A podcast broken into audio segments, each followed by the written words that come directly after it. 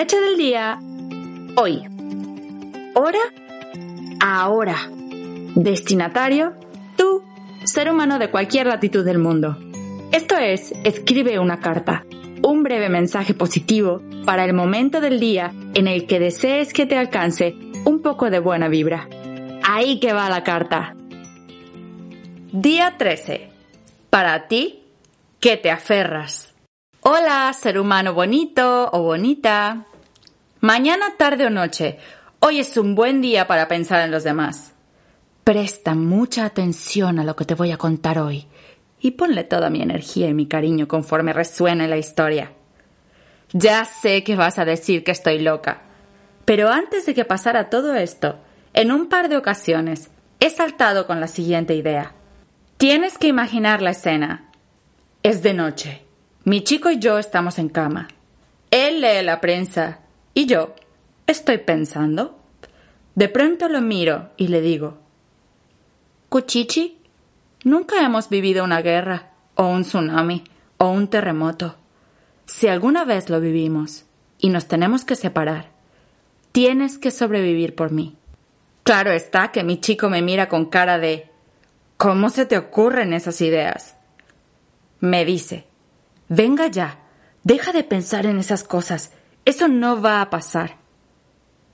Pero yo le miro con ojos de ternura, así como el gatito de la película de Shrek, y le digo, venga, Cuchichi, haz la promesa. ¿Pinky Promise? Y entonces, ya sea por darme la razón como a los tontos, o por cortar el rollo, su dedo meñique se enlaza con mi dedo meñique y hacemos las paces. Sé que pensarás que he visto muchas películas, pero también he leído algunos libros, especialmente aquel que se llama El hombre en busca del sentido de Viktor Frank.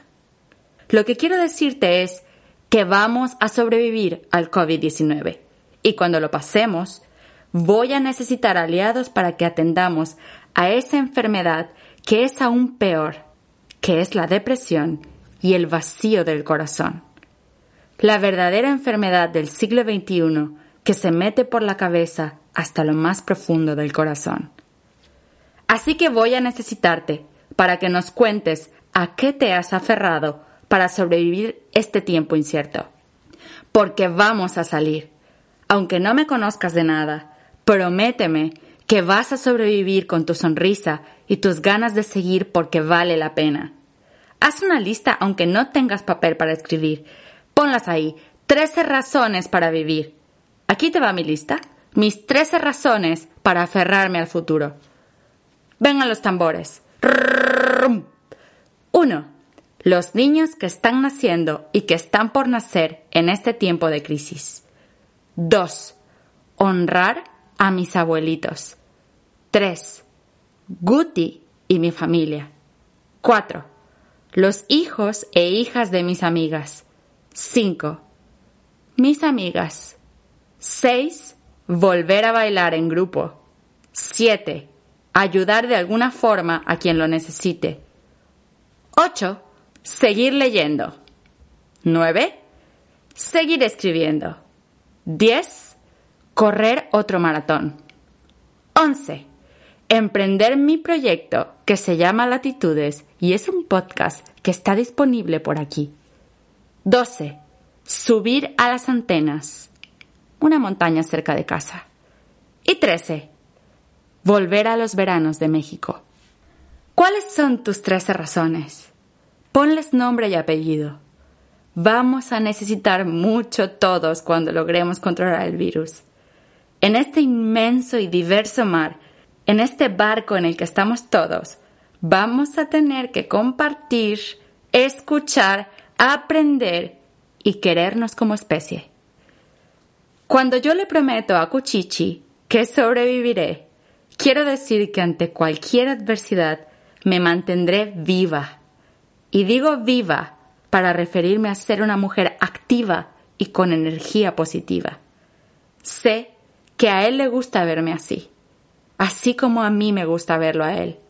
Si alguna vez viviéramos una situación de estas extremas de separación, él sabe, como yo, que mientras suenen nuestras canciones y volvamos a nuestros lugares favoritos y mantengamos la energía positiva, entonces viviremos.